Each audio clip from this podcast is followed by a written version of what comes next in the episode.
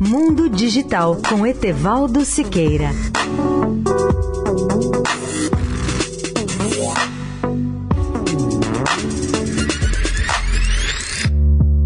Olá, amigos da Eldorado. Um E-6B Mercury Doomsday, que é o nome de um dos aviões militares mais avançados americanos, já desenvolvidos pela Marinha dos Estados Unidos, foi projetado para enfrentar situações especiais até de uma guerra nuclear. No entanto, ele foi obrigado a fazer um pouso forçado e trocar uma de suas quatro turbinas depois de ter sido atendido por um pássaro ao pousar numa estação aérea de Maryland no dia 2 de outubro. E pior, a situação foi tão cara, o resultado foi tão dramático que o custo da turbina substituída foi de 2 milhões de dólares. Quando foi atingido pela ave, o avião de comando e controle nuclear estava pousando em uma das pistas enquanto realizava a operação chamada Touch and Go, que consiste em tocar a pista e decolar em seguida. Segundo Tim Mullay, que é o porta-voz da divisão da Marinha Americana que contou o episódio, o desembarque Touch and Go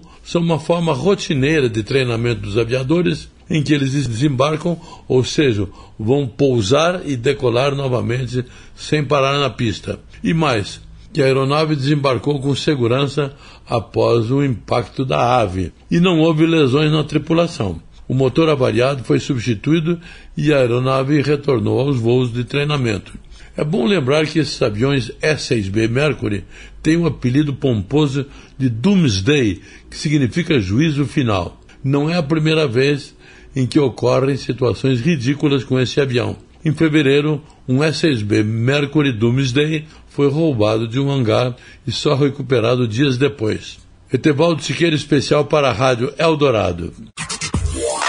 Mundo Digital com Etevaldo Siqueira.